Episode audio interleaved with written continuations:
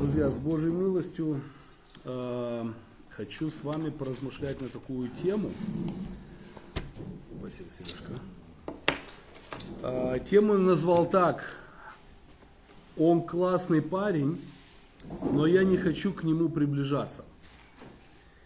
И я нарисую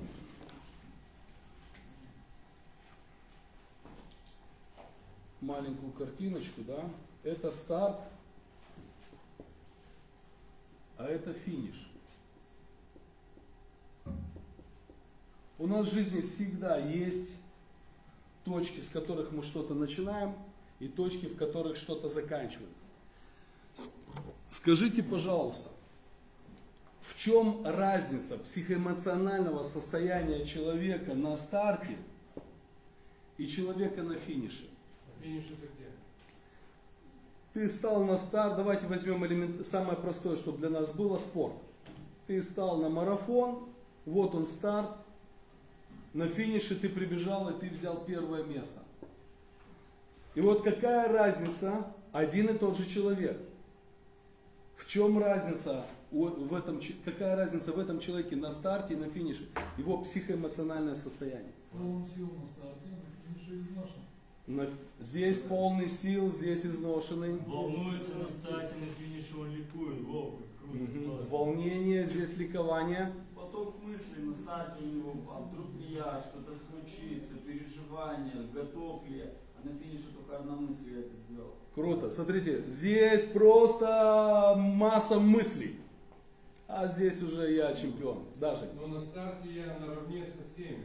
А так как уже прибежал первый, на финише я первый. Да, так а вот в чем разница тогда психоэмоциональное состояние. Вот представь себе, ты на старте, вот ты равный со всеми. О чем ты там думаешь? На старте. Да, когда ты со всеми наравне. И прийти последним. Э, Гордость где вы имеете в виду, На Ирина? финише. На финише появляется гордость, да? Здесь э, Тут еще неуверенность. Да, тут еще очень хорошо. Смотрите, если здесь человек неуверенный, и какие-то страхи, э, сомнения, переживания, волнения, здесь этих качеств уже нет. Они здесь не нужны. Они здесь не нужны. И я вот хочу об этом с вами чуть-чуть поразмышлять. А, Возвращаясь к тому, что тема наша – он классный парень, но я не хочу к нему приближаться. А Внутри нас есть э, прекрасное, и внутри нас есть ужасное. Да, поэтому я вот сделал эту картиночку, мы пой- поймем о чем.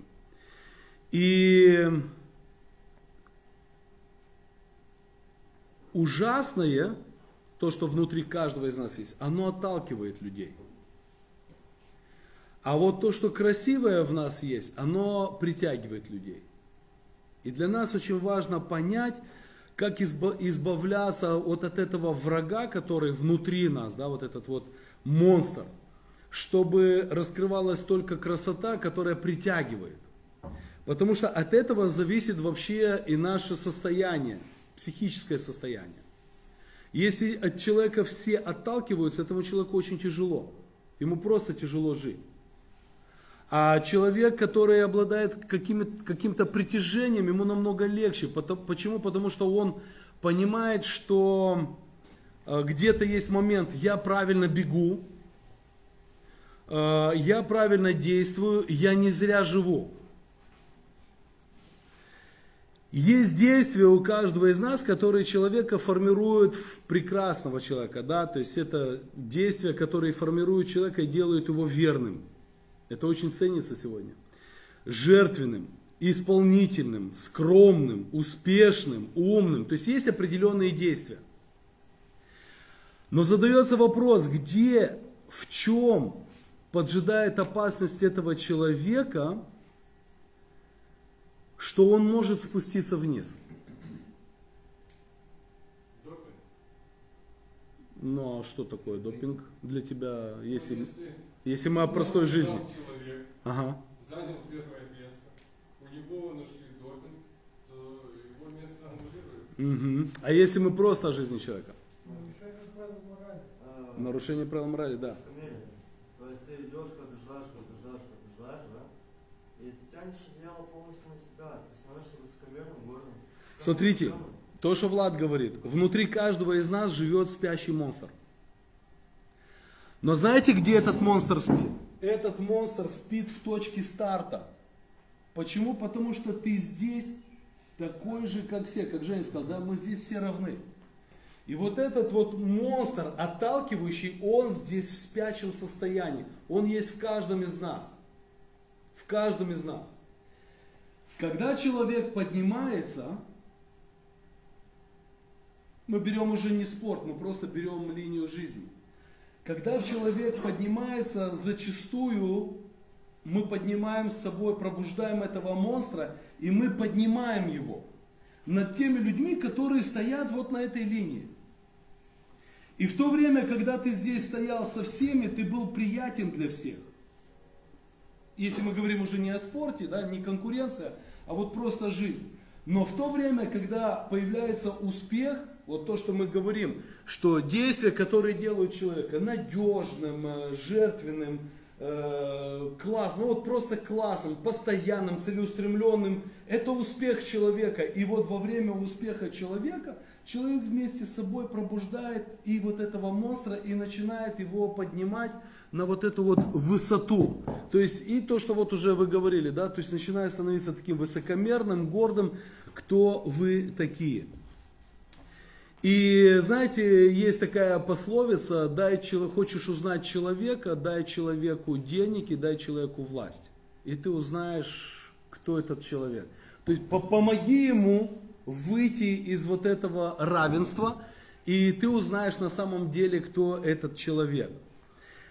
Как результат, как результат, что происходит с этим человеком? Тот же самый человек, тот же самый человек, но вследствие успеха он становится уже неприятный, потому что просто пробудил вот этого монстра. Греховное свое состояние. Он вытянул его, да, он его... Здесь он тоже в этом грешник, но здесь уже это проявление яркое такое. То есть он становится неприятный. Он остается, такой человек остается верный своему делу, но требует верности по отношению к, себе и верности по отношению к своему делу. Он уже не старается быть верным по отношению к людям, он, для него дело является верным. И он требует всех, чтобы они были верны его делу, его идее. Этот человек жертвенный, вы можете увидеть со стороны, что этот человек очень жертвенный. Но вы точно так же можете обратить внимание, если будете исследовать его жизнь, что от всех людей, которые рядом с ним, он требует, чтобы они были жертвенны по отношению к нему. То есть, чтобы они готовы были что-то оставить ради того, чтобы у него был успех и чтобы он мог быть жертвенным. И он себя показывает таким прекрасным человеком. Давайте возьмем, допустим, ну, самое простое, это взять бизнесмена. Да, вот бизнесмен в церкви, который жертвует. Что люди в церкви думают об этом человеке? Которые не работают у него, не знают его. Они думают, слушай, это прекрасный человек, какой он жертвенный. Но вопрос в том, что могут сказать о нем люди, которые у него работают. Потому что если он такой жертвенный и щедрый за счет того, что он от других требует э, жертвенности по отношению к себе, он просто, он просто пробуждает вот это вот свое эго и становится неприятный для окружающих. И поэтому для лидеров, для бизнесменов, для директоров, для них очень важно всегда помнить эту вещь, что э, твой успех не должен быть за счет э, принижения, э, за счет потери, э, которую ты требуешь от людей, которые рядом с тобой. Что еще, какой результат еще можно увидеть? Появляется грубая форма общения – да, вот эта гордость, она позволяет человеку уже совсем по-другому общаться. А? Надмен. Надмен. А, повышенное требовательное, повышается, повышает, требу, требует внимания к своей персоне. И если он не получает это внимание, он этого человека отстраняет, удаляет или сам отстраняется от него. А, Еще какой результат происходит? Уверенность в правоте. То есть это приходит с успехом. Вы понимаете, что успех, Библия показывает, что успех это такая вещь, с которым нужно уметь справляться. Потому что уверенность в своей правоте. Что бы ты ни сказал человеку, он все равно уверен, что он прав. Законничество у человека рождается. Потому что когда я думаю и уверен, что я прав, я устанавливаю какие-то свои законы, свои правила, и я начинаю от всех требовать вот этой жертвы, чтобы они жили в этих правилах. И кто-то может думать, слушай, это так классно, у тебя все классно. Да, просто у людей свободы выбора нет. Они, им пришлось пожертвовать свободой выбора и стать подзаконными. И я хочу с вами посмотреть одну историю из 4 книги Царств, 5 глава. Но я что добавлю от себя? Разница у человека разница между стартом и финишем. На старте, на старте это низкая точка, я специально так нарисовал, то есть это точка, когда ты внизу. Ты здесь внимателен каждому слову человека. Ты смотришь на тех, кто рядом с тобой такие же, как ты, наравне.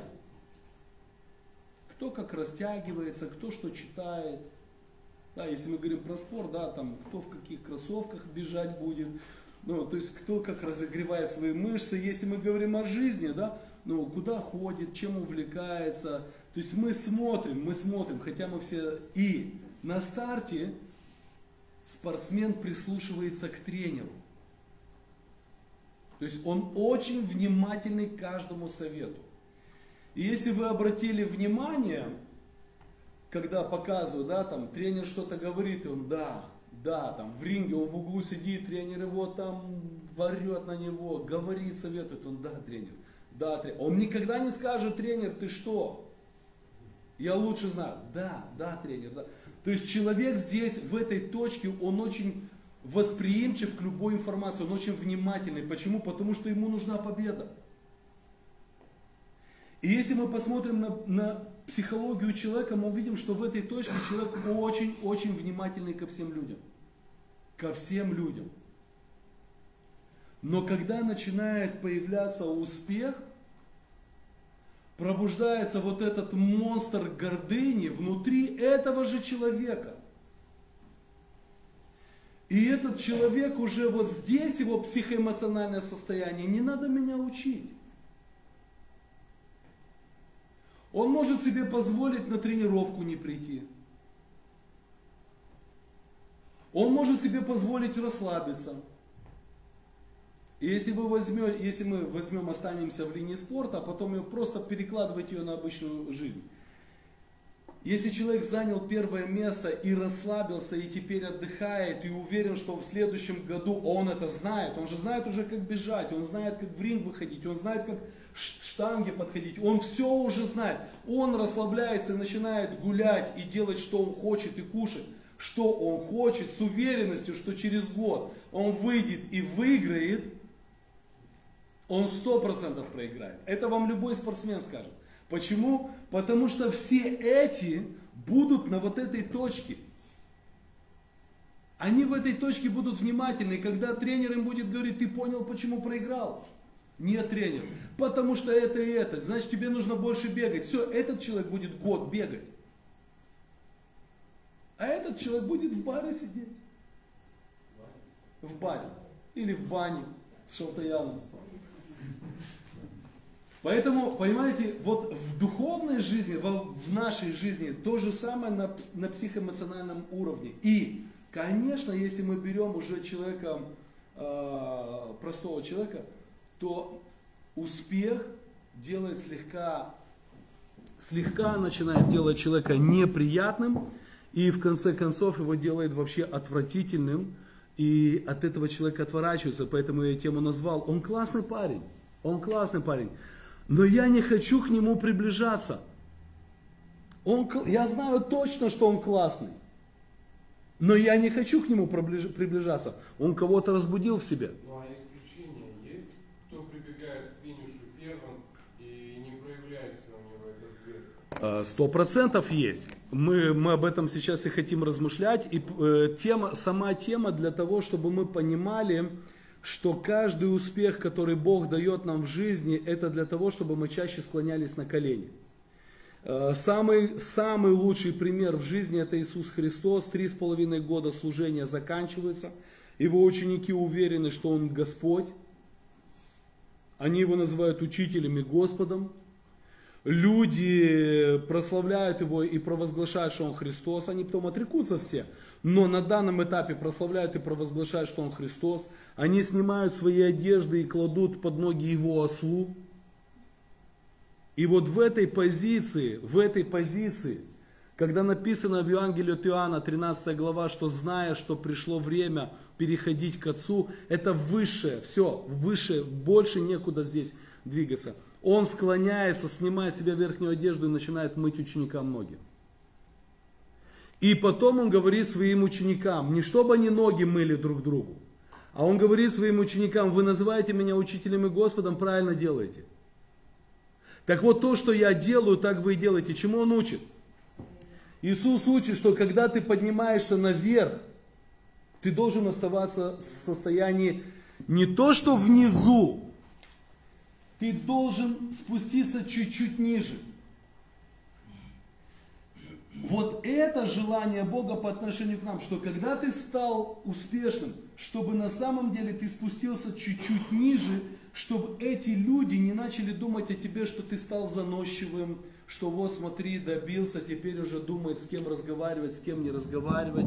А ты видела вчера, он мне даже не помахал рукой. То есть, понимаете, вот это вот, и Христос учит, все, это кульминация, это кульминация, он склоняется и моет своим ученикам ноги. И он к чему готовит? К тому, что Дух Святой на них сойдет, и вот это апостольское призвание будет в них э, проявляться в таких чудесах, и несмотря на эти чудеса, они должны будут оставаться очень скромными и культурными людьми. Мы видим очень часто в мире, что успех верующего человека, он его вытаскивает из-под контроля. Да? Мы, несмотря на то, что в нас Дух Святой, мы пробуждаем еще и своего монстра. Да?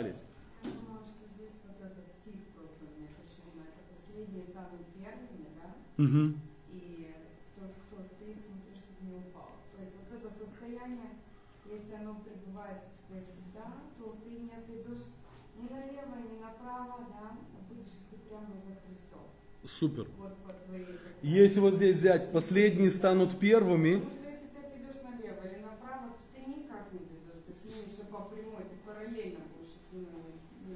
И поднявшись наверх, поднявшись наверх, ты должен оставаться последним. Если ты хочешь быть успешным, ты должен оставаться в состоянии последним.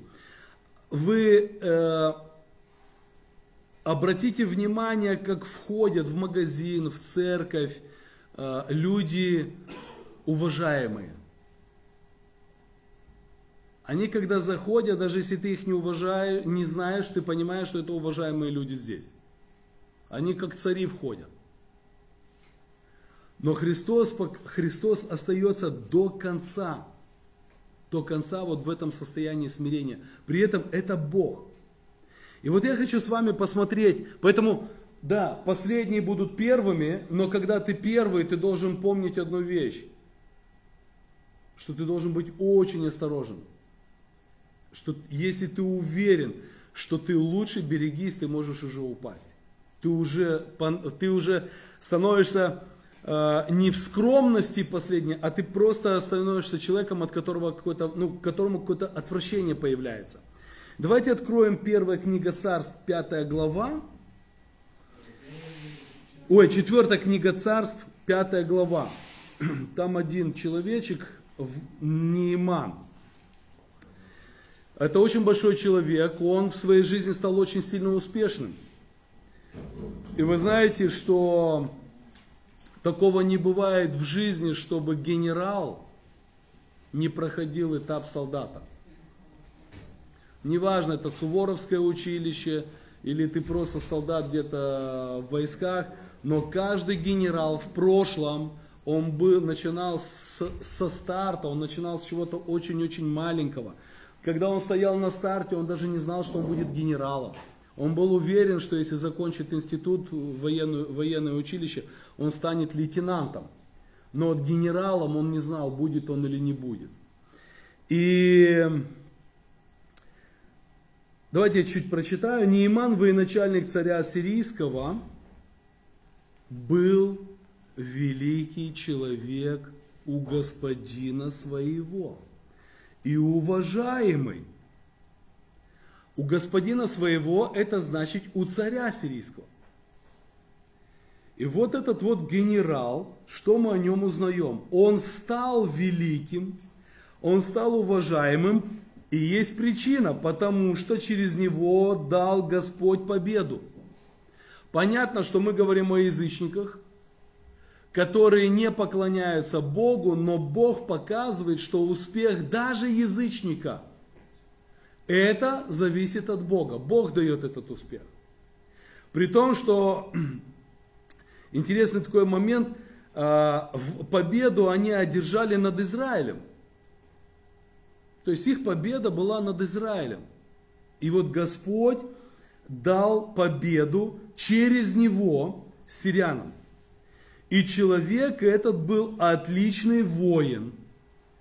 То есть смотрите, военачальник, великий, перед царем великий, уважаемый, и это человек отличный воин.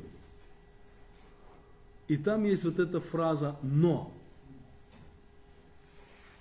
Вот это «но» это говорит о том, что есть какой-то недостаток. Но прокаженный. И мы с вами в понедельник размышляли о проказе. Проказа это внешний фактор, который Бог давал человеку, как следствие того, что происходит у тебя внутри.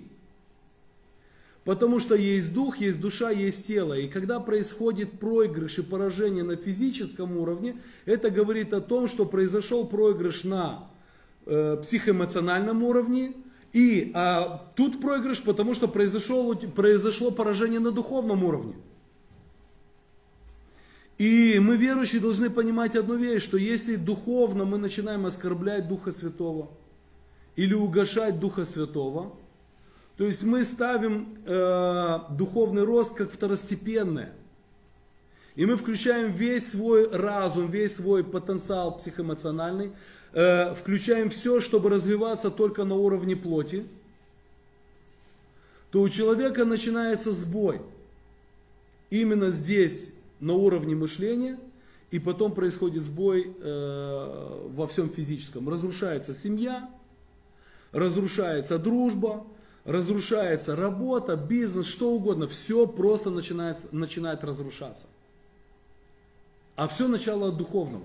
Все начало от духовного. Мы это часто говорим, и мы будем это часто повторять, потому что этот мир нас притягивает к тому, чтобы мы больше развивали э, все, что связывает нас с этим материальным миром, который в конце концов мы все оставим. Так вот интересно, что у этого человека, да, вот он вроде бы отличный, отличный, великий, но прокаженный.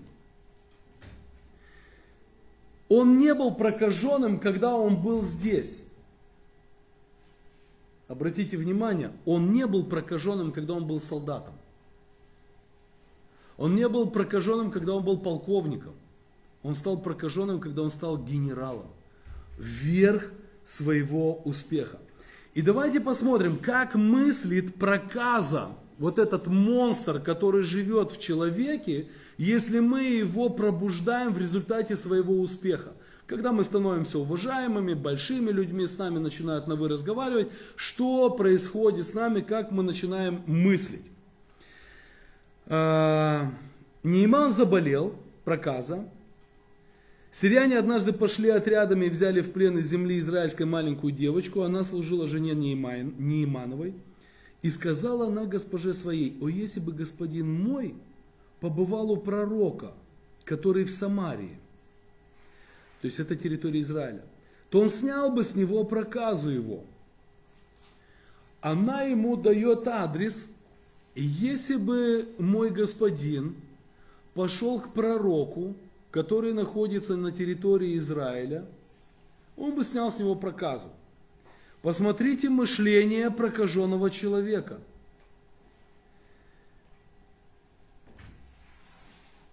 И пошел Неиман и передал это господину своему, говоря, так и так, говорит девочка, которая из земли израильской. И сказал царь сирийский Неиману, пойди, сходи, а я пошлю письмо к царю израильскому. Он пошел, и, и Нейман пошел и взял с собой 10 талантов серебра, это огромная сумма, 6 тысяч сиклей золота и 10 перемен одежд. То есть первое, что мы видим, как мыслит проказа человеческая, да, вот эта гордыня от успеха. Любой вопрос, любой вопрос жизни я могу решить на больших уровнях. Смотрите, здесь это находится где-то в спячем состоянии. Мы хотим расти, потому что когда мы вырастем, это вы знаете, этого мы не говорим, это мы об этом можем мыслить. Потому что если я стану большим человеком, у меня будет большое окружение, я смогу решать большие вопросы. Когда человек становится таким, он именно так начинает жить.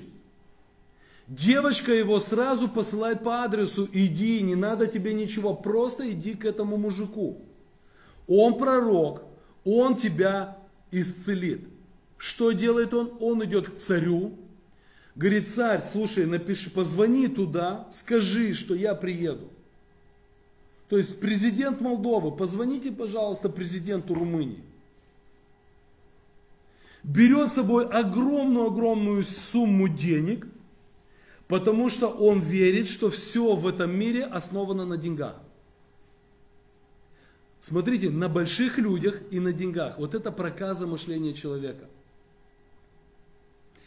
Когда вот этот монстр в нас, мы позволяем ему проснуться, и начинаем в этом утверждаться, что любой вопрос решается на больших, если у тебя есть большие связи и большие деньги – ты никогда не сможешь, если ты в этом будешь уверен, ты никогда не сможешь относиться хорошо к людям, которые там вот где-то внизу. Ты просто не сможешь к ним относиться. Ты не будешь им служить, ты не будешь о них думать, ты не будешь о них переживать. Ты будешь переживать о том, как налаживать связи вот эти вот наверху, как больше денег иметь, чтобы можно было купить. Еще один момент, который мы видим, что вот раскрывается в, в этом проказном состоянии. 11 э, стих. Но он поехал к царю израильскому, царь израильский прочитал письмо, разодрал одежды, говорит, вау, смотрите, это провокация, я же ничего не могу сделать, и они потом скажут, на, смотри, мы тебе позвонили, мы тебе денег заплатили, ты не решаешь этот вопрос. И там такая фраза, 8 стих, когда услышал Елисей, человек Божий, которому его и послали, что царь израильский разодрал одежды свои, то послал сказать царю, что ты разодрал одежды свои? Пусть он придет ко мне и узнает, что есть пророк в Израиле. Его ко мне послали, не к тебе. И прибыл Нейман на конях своих, на колеснице своей, остановился у входа дома Елисеева, у него сколько там талантов серебра, сиклей золота, перемены одежды, он думает, все, сейчас этот человек выйдет, я ему тут все заплачу, все решится. И вызвал к нему Елисей слугу сказать, иди мойся в реке Иордан семь раз ныряй. И посмотрите, разгневался Нейман и пошел и сказал. Это мышление прокаженного человека, когда человек пробуждает вот этого монстра в себе. И пошел и сказал, я думал, что он выйдет, встанет, призовет имя Господа Бога своего, возложит руку свою на то место и снимет проказу. Он даже не знает, что к нему прикасаться нельзя. Это, знаете, вот это состояние пробужденного монстра мне все должны. Он уверен, он ехал, и он точно знает, как должны к нему относиться. Почему? Потому что я уверен, что я большой человек. И когда кто-то посылает мне слугу, я начинаю нервничать. И говорить, как, се- секретарша мне дала адрес? Он что, забыл, кто к нему пришел? То есть этот человек, это характер человека, вот этот монстр, мне все должны. И поэтому такие люди становятся прокаженными, да, неприятными. Если мы живем вот в этом состоянии, друзья, если мы позволяем успеху нами овладеть настолько, что мы живем, что все, у меня все хорошо, я знаю, как вопросы решать, у меня есть деньги, я вопрос решу, э, мне все должны, и 12 стих еще показывает. Я лучше знаю, что работает, а что не работает. Поэтому не надо мне давать дурные, тупые советы. Он говорит слова, разве Авана и Фарфар, реки Дамасские, не лучше всех вод израильских? То есть он точно знает, что лучше. Вот характер человека, который вместе с успехом поднимал в своей жизни еще и своего монстра. И для нас очень важно помнить одну вещь, что Бог дает нам успех. Бог всех нас приглашает в свою жизнь с одной целью – дать нам успех, сделать нас успешными людьми, благословить нас. Но вся, все священное писание нас предупреждает, что успех – это опасная вещь. И ей надо уметь управлять. Второзаконие, Второзаконие, 6 глава. Это где молитва «Слушай, Израиль», Господь Бог наш, Господь один, то есть только Бог управляет этим миром, больше никто. И если Бог тебя делает успешным, Он тебя делает успешным. И если Бог тебе пришлет бесов всяких, чтобы они тебя экзаменовали, то ты должен будешь сдать этот экзамен. Если ты завалишь этот экзамен, ты просто вернешься в свою точку. И Бог говорит, обещает, что говорит, я вас освободил от рабства Египта, я вас благословлю, и вот перечисляются все благословения, и потом Бог говорит, когда Господь Бог, твой Бог ведет тебя в ту землю, которую Он клялся дать твоим отцам Аврааму, Исааку и Иакову, землю с большими, процвет... землю с большими процветающими городами, которые ты не строил, домами, наполненными всяким добром, которые ты не собирал, колодцами, которые ты не копал, виноградниками и оливковыми рощами, которые ты не сажал, то поев и насытившись, став успешным, берегись, не забудь Господа. Не забудь, что Иисус склонялся в пике своего служения, Он склонялся, Бог склонялся мыть нам ноги. И каждый раз, когда мы с вами участвуем в вечере Господней, мы должны понимать и духовно представьте себе, что в этот день вы сидите в церкви, а к вам подходит Христос и моет вам опять ноги. Потому что мы этими ногами ходим по этому миру, и мы пачкаемся. И вот его божественная благодать. Царь и Бог наш, которому мы поем в церкви, ты восседаешь на троне, мы твои дети, мы там готовы для тебя на все. В этот момент он склоняется и моет ноги каждому из нас. И задается вопрос, как ты относишься к брату, сестре, который рядом с тобой? И у них намного меньше всего, чего ты бы хотел видеть в них. Вот это показывает, кто ты на самом деле и какому вообще царю ты в этот момент сейчас поешь. И вот обратите внимание, что человек, которому Бог дал успех, потерял бдительность жизни, ведь когда-то свой путь он начинал простым солдатом. Чтобы стать генералом, он начинал простым солдатом. Вот состояние солдата, а вот состояние генерала. Мышление солдата – это внимательный ко всем советам, которые ему дают. Так вот, Бог показывает, что когда ты становишься генералом, ты должен быть точно таким же внимательным. ко всем советам, которые тебе дают. Мы недавно с вами, по-моему, здесь говорили о Иосафате, и в чем величие было царя иудейского Иосафата? В том, что когда он стал царем Иудеи, он оставался в своей сути солдатом. Он готов был прислушаться к любому совету. И когда у них была сложная ситуация и проблема, он пригласил весь, всех мужей Израиля на посты, иудеи на посты молитву. И когда они постились и молились, написано, Дух Святой сошел там на некого, и некто сказал ему, царь послушал человека без каких-то погон, некто. И он встал и сказал, и царь услышал его. Царь не сказал, кто ты такой, что будешь мне советовать. Неужели ты думаешь, что я здесь пастырь, и Дух Святой сойдет и скажет тебе, которого, как твоя фамилия имя, даже не знаю. Но не мне. Ну ладно, диакону бы какому-то. Нет, смотрите, и Иосафат услышал этого человека. И он всегда оставался открытый для Бога. Это называется состояние смирения. Услышать голос Божий через любого человека. Э, я не, я, не, я не говорю сейчас о том, что мы должны всех людей слушать. Но когда человек что-то говорит, мы должны проверить. И Бог может нам проговорить через абсолютно любого человека. Бог может проговорить даже через осла.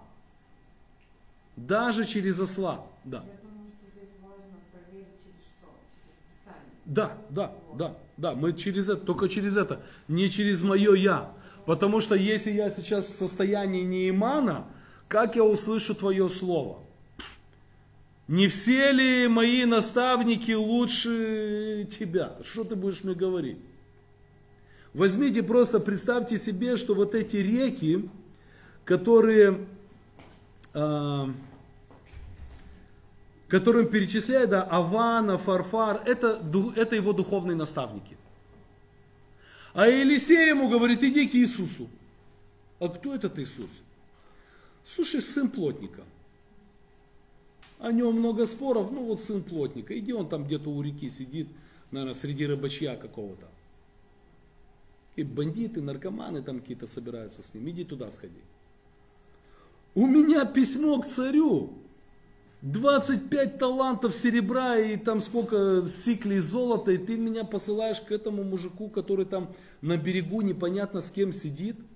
Ты знаешь, какие у меня духовные наставники? Ты знаешь, какие я книги прочитал, каких психологов я посещаю? Ты знаешь, сколько у меня дипломов психолога? Разных степеней. И вот Бог показывает, что, обратите внимание, вот это состояние, оно, оно смертельно опасно лично для нас. И в этом состоянии человек становится противным. Поэтому каждый генерал должен помнить свое состояние солдата наверху. Наверху. Ты можешь забыть, э, кем ты был внизу. А ведь победа человека именно начинается благодаря его старту. Вот здесь начало победы, когда ты внимательно прислушиваешься к своему тренеру. Когда ты начинаешь действовать, и ты слышишь тренера. Ты бежишь дальше, и ты слышишь тренера. Тренер тебе говорит, тренер тебе советует, тренер координирует твои движения. Тренер говорит, насколько ты впереди, где усилиться, где отдохни чуть-чуть. Это марафон. И вот здесь, на марафоне, человек задыхается, но он слышит своего тренера, который рядом едет на велике. Вопрос в том, будешь ли ты слышать, когда ты будешь здесь, на первом месте. Ты чемпион. Когда ты станешь чемпионом, будешь ли ты слышать своего тренера, или ты будешь говорить, тренер, я уже сам все знаю. Так вот, вот это вот состояние старта, если мы остаемся в состоянии старта, последние будут первыми. Ребят, вы понимаете, фраза «последние будут первыми» – это фраза каждого дня должна быть. Вот ты вчера стал генералом, тебе аплодировал весь Кишинев. Ты услышал тысячу комплиментов, ты увидел какую-то победу в своей жизни. Воздай хвалу Всевышнему вечером, а утром проснись последним. Просто открой глаза, поблагодари Бога, что Он этот день сотворил для тебя – Он тебя пробудил, потому что его вера велика в тебя. А я кто?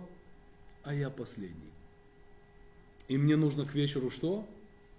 Мне нужно к вечеру прославить Бога. Последний не прославляет Бога. В состоянии последнего, да, но после... это ты должен в этом дне выиграть.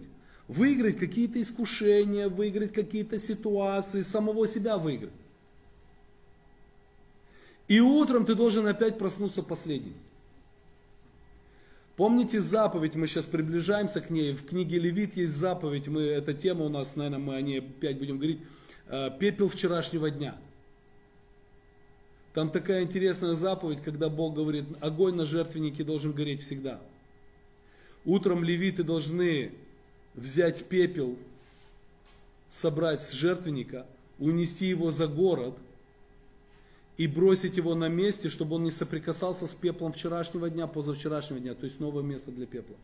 А огонь на жертвеннике должен гореть. То есть ты не можешь сегодня наслаждаться тем, что у тебя вчера было. Ну у нас же вчера жертвенник горел, горел. Мы вчера послужили Богу, да. Я вчера не покурил, нет. Все, я выиграл, выиграл. Сегодня могу покурить? Нет. Жертвенник должен гореть. Но я уже год в неупотреблении, могу, может быть, я могу там один раз расслабиться? Нет. У тебя нету победы, ты не можешь смотреть на прошлое, как на свои победы. Ты должен знать свое, э, свои обязанности на сегодняшний день. Друзья, когда мы с вами начинаем смотреть на то, что мы, ну слушай, я же, смотри, какой классный пацан, я же бежал всю эту дистанцию. Все, ты на своем финише провалишься. Ты на финише провалишься. Почему? Потому что ты ухватишься за свои победы. И поэтому Бог дает эту заповедь. Для тебя не должно существовать вчера. Его нет. И поэтому то, что ты вчера что-то у тебя получилось, ты достиг какого-то успеха, ты сделал доброе дело, ты послужил, ты получил откровение, это классно. Утром ты проснулся, я, ты знаешь кто? Ты последний, если хочешь быть первым. К вечеру ты должен быть последний. Бог не разговаривает с тем, кто ходит и кричит, я первый, я лучший, и ведет себя в, в этом соответствии. Да. А можно, ну, вот это, э, приобщить стих Павла, ну, э, слова Павла, где он говорит, там, ну, э, простираясь, ну, Да, простираясь вперед, я забываю, забываю заднее, простираясь вперед. Стоп. Вот тоже успешный человек. И там, кстати, он говорит, подражайте мне, как я Христу. Христос, достигнув пика служения, склонился и мыл ноги. Ни один из апостолов об этом даже не помышлял. Петр был уверен, я камень. Христос сказал, что на мне основание церкви. Не буду же я мыть ноги этим пацанам. Он Иоанн самый младший, а Иоанн, да, я любимый ученик. Посмотрели на Зелота, Зелот говорит, я тебя сейчас зарежу. Это же террористическая группа Зелоты. Не, Зелота не будем просить, чтобы мыл ноги, а то отрежет их. Да? То есть, вы понимаете, и вот апостолы сидят, ноги некому мыть. Потому что все очень святые. И Христос показывает и учит, говорит, вот вы должны таким принципом жить. И Павел говорит, я таким принципом живу. Чего бы ты ни достиг, Забудь это, чтобы ты мог простираться вперед. Не познаю ли я Христа, как Он познал меня? Чтобы я мог каждый день раскрывать нового Христа, не то что нового, не другого, а новые качества, которые еще для меня сокрыты. Чтобы я мог позволить Христу в себе раскрывать Его, я должен утром просыпаться с фразой «Я последний». Я последний. И поведение должно соответствовать этому. А когда, знаете, ну посмотрите на человека, который в обществе, да, вот ну, в таком процессе общества, да, ну, бабушки, пенсионеры, да, вот кто самые последние в обществе, бабушки, пенсионеры. Вы посмотрите, как они разговаривают. Они пригибаются не от того, что поясниться. Они на самом деле, когда заходят в какой-то кабинет, они пригибаются. Они к врачу заходят, они пригибаются. Они пригиба... встают со стула, пригибаются и вот так вот в полусогнутом состоянии выходят. То есть вот это вот состояние людей в высокой морали. Как заходит человеку, который знает, что он сейчас обогатит этого врача? Он может позвонить и сказать, откройте мне дверь, я тут стою. Или приезжай, да. И э, я, ну, доктор, ты там что там лепила, давай скажи, скажи хорошие слова в мою жизнь. На тебе денег, еще лучше, ты уверен, смотри. То есть, как человек себя ведет? Он будет уходить и говорит, смотри, не сработает твоя таблетка, я вернусь не один. Разве этот человек мог бы себе позволить так разговаривать с врачом в этой точке? Никогда в жизни. Никогда в жизни. И если вы посмотрите, как этот человек заходил к доктору лет 15-20 назад, вы скажете, не может такого быть. Разве это возможно, что это один и тот же человек? Да, просто вот этот монстр в то время спал. А успех пробуждал этого монстра. И мы должны с вами оставаться в состоянии старта, в состоянии последней, потому что именно это состояние помогает каждому увидеть силу Бога. Но в чем милость Бога? Когда человек здесь проявляет свою гордыню, когда человек проявляет здесь свою гордыню, любовь Бога в том, что Он не сбрасывает человека в бездну. Он человеку помогает опуститься на старт. У нашего папочки есть ресурсы, его любящее сердце. Он знает, как каждому помочь вернуться в это состояние. И это его любовь. Это он не убивает твою жизнь, он не разрушает твою жизнь, он тебе помогает, он тебя спасает. Интересно, что если вы будете читать книгу, четвертую книгу царств дальше, у самарян будет еще одна война с, с Израилем или с Иудой, не помню. И там будет главнокомандующий. Но вы не встретите, что это имя Неимана. Неимана больше не будет среди противников Израиля. Это человек, который будет поклоняться Богу Израиля. Это Бог ему помог. Это Бог ему помог. Поэтому, если, если ты хочешь в своей жизни, вот это, знаете, вер, ну, наши любят эту фразу, праведник семь раз встает, семь раз падает, да? Ну, то есть, если ты хочешь такую жизнь жить, пожалуйста, добро пожаловать, да, Бог говорит, ну, будем с тобой работать. Но Бог говорит, ты можешь подниматься выше и выше, но должен оставаться в этом состоянии. Да. Хорошо, а, а если два примера, если вы говорите, что Господь дает возможность опуститься на старт, вот, допустим, Мария Он тебе не дает возможность, он тебя опускает. опускает, Да. ну и потом, чтобы ты со старта пошел дальше, дальше вверх. А Марьям так получилось, да, ушла, стартанула. А вот а Ося, он почему-то так и остался Свобода выбора. в сторонке. Да. Смотри, Бог не лишает нас свободы выбора. У тебя, у тебя нет выбора, когда Бог тебя хочет сюда опустить, это ситуация. Возникает какая-то ситуация, при которой ты возвращаешься сюда. Допустим, миллионер. Уповаешь на свои связи, на свои миллионы. Раз и банкрот, неважно по какой причине. Обанкротился, все связи тебя забывают, блокируют твой номер телефона, ты здесь. Это ситуация, которую ты не можешь изменить. Ты здесь. А вот теперь, что ты будешь делать здесь, как ты будешь мыслить, говорить и думать, это твоя свобода выбора.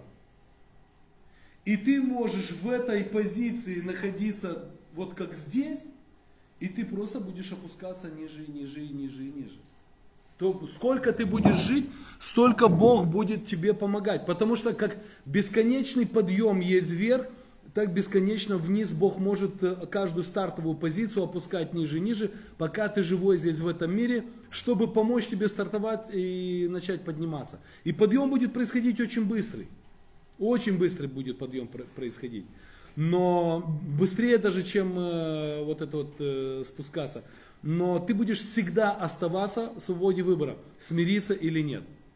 Книга пророка Иеремии, 23 года он умоляет Израиль покаяться перед Богом.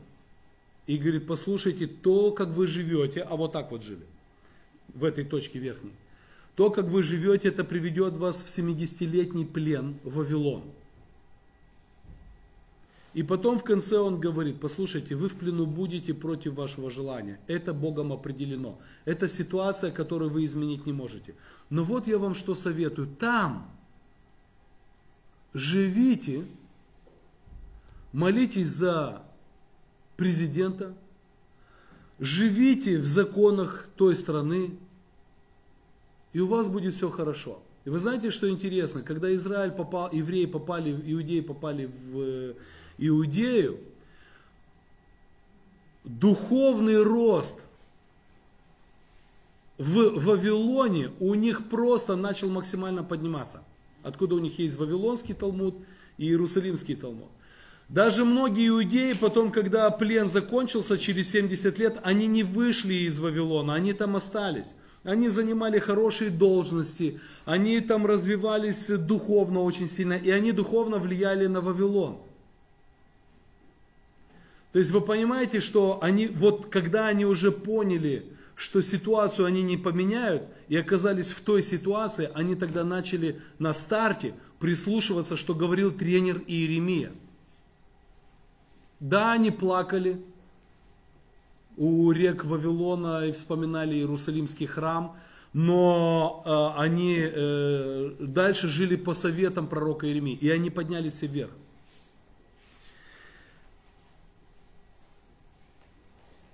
Что помогает или кто помогает Нейману вернуться в состояние старта, чтобы продолжать дальше жизнь успешным человеком по-настоящему? Чтобы не было вот этой проказы, которая отвращает. Четверт, э, четвертая книга царств. Нейман разозлился. И посмотрите 13 стих. А ведь это человек, который говорит, мне ли слуги будут говорить, что делать? Подошли рабы его. Но если это главнокомандующий, значит его рабы это солдаты. Какой-то спецназ. Но солдаты, сержанты. Не генералы это точно. И подошли рабы его и говорили ему. И сказали, отец мой, если бы что-нибудь важное сказал тебе пророк, ну там, перепаши всю землю в Израиле, то не сделал ли бы ты? Да, сделал бы. Ты бы стал и пахал бы, и пахал, потому что мы верим, что чем больше пота, тем лучше. А тем более, когда он сказал тебе только пойди помойся и будешь чист. То есть, что, что делают воины младшего состава? Они ему дают совет, вспомни, каким был ты в прошлом. В прошлом ты слушал, как ты перед тем, как стать генералом, ты слушал всех солдат. Когда ты был солдатом, ты слушал. Услышь нас. Ну сделай это. Знаете, иногда людям хочется сказать, слушай, услышь, но тебе нужен просто Иисус, тебе надо покаяться. Человек идет в церковь и думает, вот если мне в церкви там скажут, делайте это и это и это, у меня что-то поменяется. Приходит в церковь, ему говорят, тебе нужен Иисус. Ой, с ума сошли. И вы знаете, каким психологом я ходил? Вы мне Иисуса, этого рыбака какого-то, или не рыбака, даже плотника даете. Что он мне будет? У меня знакомый сварщик. То есть мы видим вот воины. И что они советуют? Тебе важно важное, а ведь успех в малом. Успех в малом. Они помогают ему вернуться вот в то состояние, чтобы вернуться на высоту, но когда уже твой монстр будет побежден, монстр, который внутри тебя будет побежден.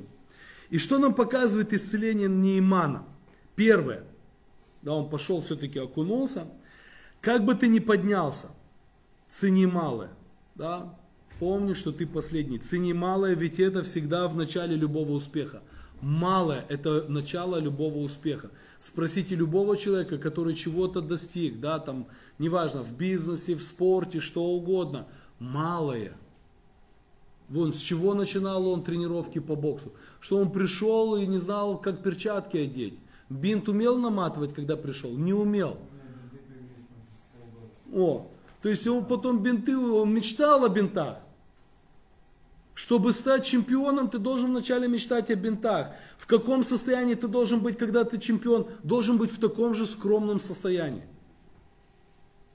Вот это вот состояние, то есть вот чему учит исцеление Нимана. Как бы ты ни поднялся, цени малое. Оставайся в этом малом, слышь каждого человека, ведь это всегда в начале любого успеха. И знаете, у меня есть один друг, брат, не буду называть его имя, у него есть дома цветок.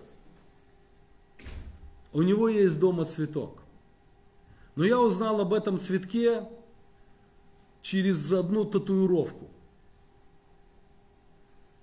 И он говорит, я говорю, слушай, а вот их что ты набил вот эту, ну вы сейчас поймете, да, кто, по крайней мере, кто в баню ходит, узнает. А что ты, а что, а что ты набил их? Он говорит, а ты помнишь главного героя в этом фильме? Что все время они носили? Цветок. А он говорит, когда я закончил реабилитацию, все, что в моей жизни было, это был цветок. Вот все в моей жизни, вся экономика моей жизни, что у тебя есть? У меня есть цветок. Я говорю, слушай, этот цветок у тебя дома? Он говорит, да, он дома. И я смотрю на этот цветок, чтобы помнить, откуда я со Христом начинал. То есть это очень важно. Это очень важно. Бог говорит, э, в Библии мы часто видим, что Бог говорит, сделай памятник такой, сделай для чего? Чтобы ты помнил. Когда ты посмотришь на это, ты вспомнишь. Когда ты посмотришь на это, ты вспомнишь. Я не говорю вам, идите делайте татушки. Но просто мне интересно было, знаете, есть люди вообще бессмысленно что-то делают, просто делают. А, тут, а что это означает? А вот это вот обозначает. Слушай, да, круто. А он есть есть дома. Второе, что нам показывает исцеление Неймана. Любовь Бога никогда не сбрасывает нас в бездну. Она нас просто возвращает к старту. Точка самого большого успеха. Старт – это точка самого большого успеха к тем качествам, в которых ты начинаешь слышать, к тем качествам, которые тебе помогают прыгать высоко. Почему? Потому что вот здесь именно скромность, здесь мечта, здесь внимательность каждому слову, здесь усилие и целеустремленность, здесь ты учишься учиться, а не учить. И здесь концентрация всех сил. Ты не на расслабоне, на старте. Никогда не бывает расслабленного человека. И все выдающиеся спортсмены после победы через очень короткий срок, может быть, две тренировки пропускают, они потом возвращаются куда? На тренировку. И не просто, чтобы посидеть, а гонять начинают. Потому что каждый знает, спортсмен, что столько, сколько я буду сидеть и отдыхать, парень, который у меня проиграл, он все это время будет в два раза больше тренироваться, чем тренировался раньше. Почему? Потому что он проиграл. Он знает, что я силен, он будет в два раза больше прилагать усилий. Если я, не бу, если я себе позволю отпуск, на три месяца у меня шансов не будет.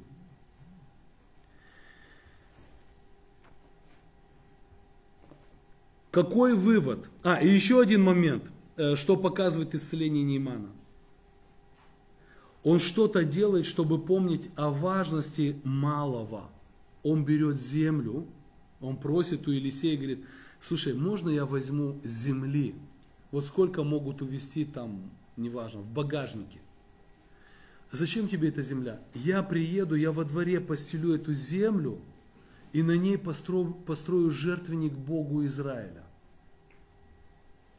Земля Дамаска очень богатая, большая площадь, но у него в огороде будет 3 квадратных метра или 10 квадратных метров этой земли. И на этой земле у него будет жертвенник Богу Израиля. Вот этот момент, он что-то, он что-то делает, чтобы помнить о важности малого. Да, вот берет вот эту вот э, землю. Поэтому это нормально, когда мы что-то в себе, ну, что-то делаем, я не знаю, там в машине что-то вешаем, дома какие-то вот такие маленькие памятники, которые нам напоминают о том, что э, вообще э, важнее Бога нет ничего, и что весь успех это Бог. И что успех начинается именно с малого. И если я буду оставаться вот в этом малом, я буду успешен. Помните, Иисус дает, когда оценку, говорит, э, дал 5 талантов по силам. Тот заработал еще 5, приносит 10, отчет. Что говорит хозяин? В малом ты был верен. Он максимум дал. По возможностям того человека он ему дал максимум. Но когда тот сделал, он говорит, ты в малом был верен. Я тебя поставлю над многим. И он должен будет оставаться в этом состоянии. Да, забывая заднее, простираться вперед. Поэтому какой вывод можно сделать? Друзья, мы всегда должны двигаться к тому, чтобы быть классными людьми. Чтобы быть успешным, вот чтобы быть успешным, просто поставь перед собой цель. Быть классным человеком. Это значит, когда у тебя будет успех, не поднять свой нос. Мы должны оставаться всегда в состоянии старта. Вот в этой точке, какой бы успех ни был, смотрите, это старт, это финиш, но это новый старт. Почему? Потому что дальше есть новый финиш. И там, где новый финиш, там есть новый старт. Все. И вот каждый раз ты должен, ты, вот это вот состояние скромности, чем выше ты поднимаешься, тем вот больше у тебя должна становиться скромность. И это не важно, ты будешь в бизнесе, ты будешь в церкви, в чем угодно, Бог тебя будет поднимать. Ты должен оставаться вот в этом состоянии, чтобы Бог тебя выше и выше и выше поднимал. Римская империя развалилась в результате разврата и уверенности в своей силе. Они настолько были уверены в своей силе, что они просто покрылись развратом и ее уничтожили. И так было с любой империей. С любой империей, которая поверила в свои силы и расслабилась. Эта империя будет уничтожена. И если вот этого состояния не будет, третий вывод, Бог поможет. Да, у него есть все ресурсы опускать нас на уровень какого-то старта. На уровень какого-то старта. Аминь. Да, да, да, пожалуйста. Вначале, вот про Неймана, когда ты говорил, что Бог дал ему выиграть. А почему Бог дал проиграть Израилю? Неужели из-за одного Неймара? Не-не-не. Э, Израиль проиграл из-за себя. Израиль проиграл... Победа и, вы, ой, победа и проигрыш от Господа. Тут Конечно. Нельзя сказать, Израиль проиграл. Бог дал Израилю проиграть. Конечно, э, давай скажем так, Израиль поставил себя в позицию, в которой должен был обязательно проиграть. Чтобы пришел в конце концов Машиах, Христос. Израиль себя поставил в такую позицию гордости, надменности, что он должен был проиграть. Если мы посмотрим историю Израиля, это история одного человека. Мы говорили с вами. Вы никогда не увидите, чтобы у Израиля, э, чтобы на Израиль напали враги, когда Израиль находился в состоянии служения Богу, в состоянии скромности и любви к людям. Вы никогда не увидите, чтобы на его территории началась война. Всегда война возникала на территории Израиля, и Израиль с Иудеей даже дрался, и Иудея с Израилем. Именно в тот момент, когда они начинали поднимать свой нос, уклоняться в идолопоклонство, начинали прославлять кого угодно и что угодно, кроме Бога, и начиналась война. Бог приводил в, послан... в книге Иеремии, в книге Иеремии, Бог Навуходоносора это человек, который убьет огромное количество иудеев. И всех возьмет в плен. Бог Навуходоносора называет своим рабом. Это не говорит о том, что Навуходоносор ему поклонялся. Ни в коем случае. Это говорит о том, что это мой сосуд, который я использую для того, чтобы все-таки Христос пришел. Мне нужно исцелить Израиль. Исцеление Израиля не происходит через слово. 23 года Бог посылал пророка к э, вождям и лидерам. И они были глухие, они говорили, ты ерунду говоришь. Пожалуйста. И моментально начинает Израиль исцеляться. И через 70 лет, когда мы читаем э, Неиман, э, не Неиман, а Неемию, Израиль восстанавливает стены Иерусалима.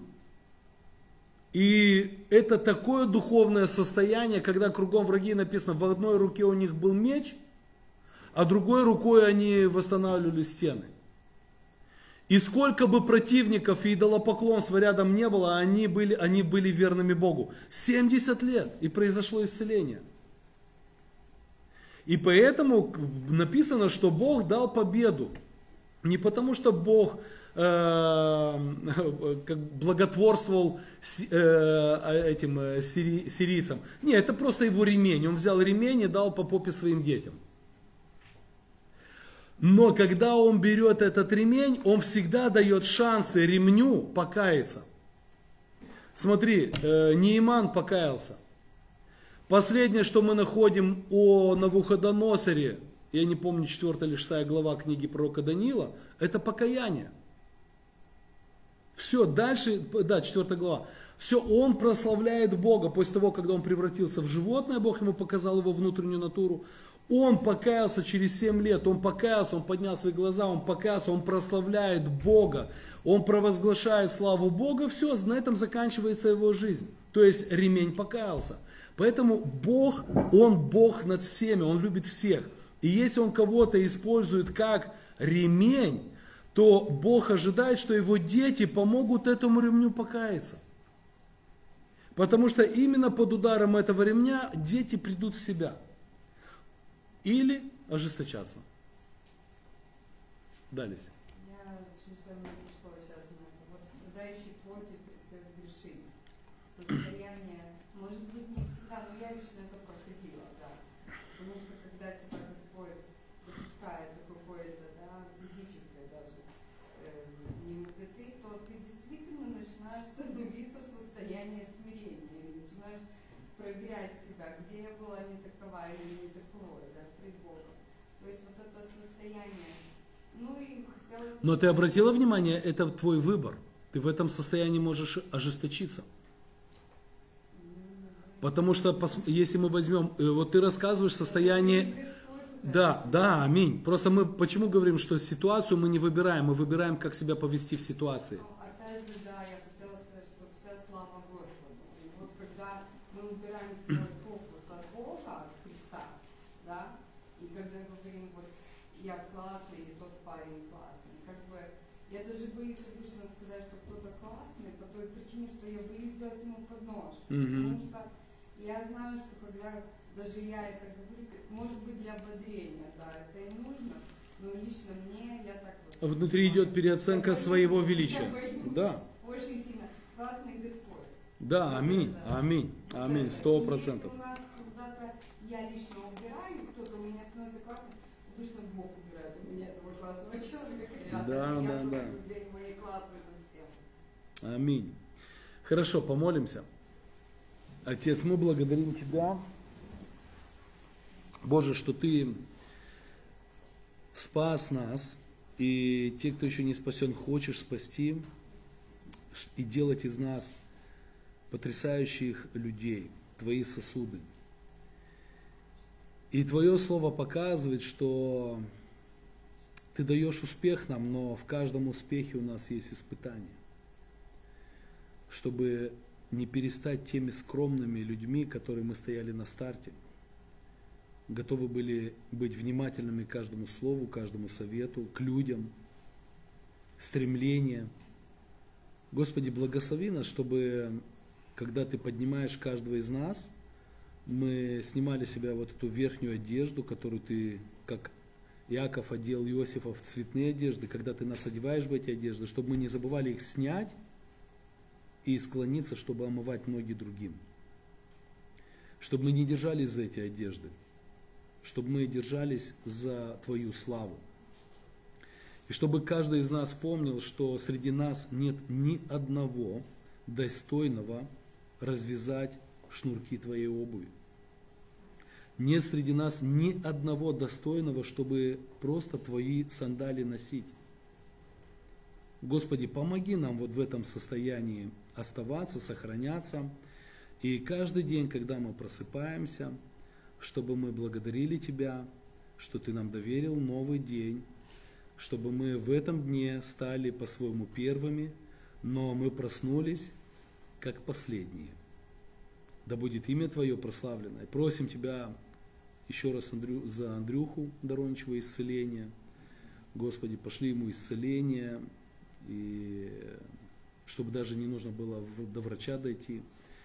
Пошли, Господи, лучички исцеления, Господь, мы просим Тебя. Господи, укрепи полностью здоровье Летиции и благослови каждого, каждого, каждого, кто нуждается в Твоем исцелении, кто нуждается в исцелении духа, души и тела во имя Иисуса Христа. Аминь. Аминь, друзья, Божьих благословений.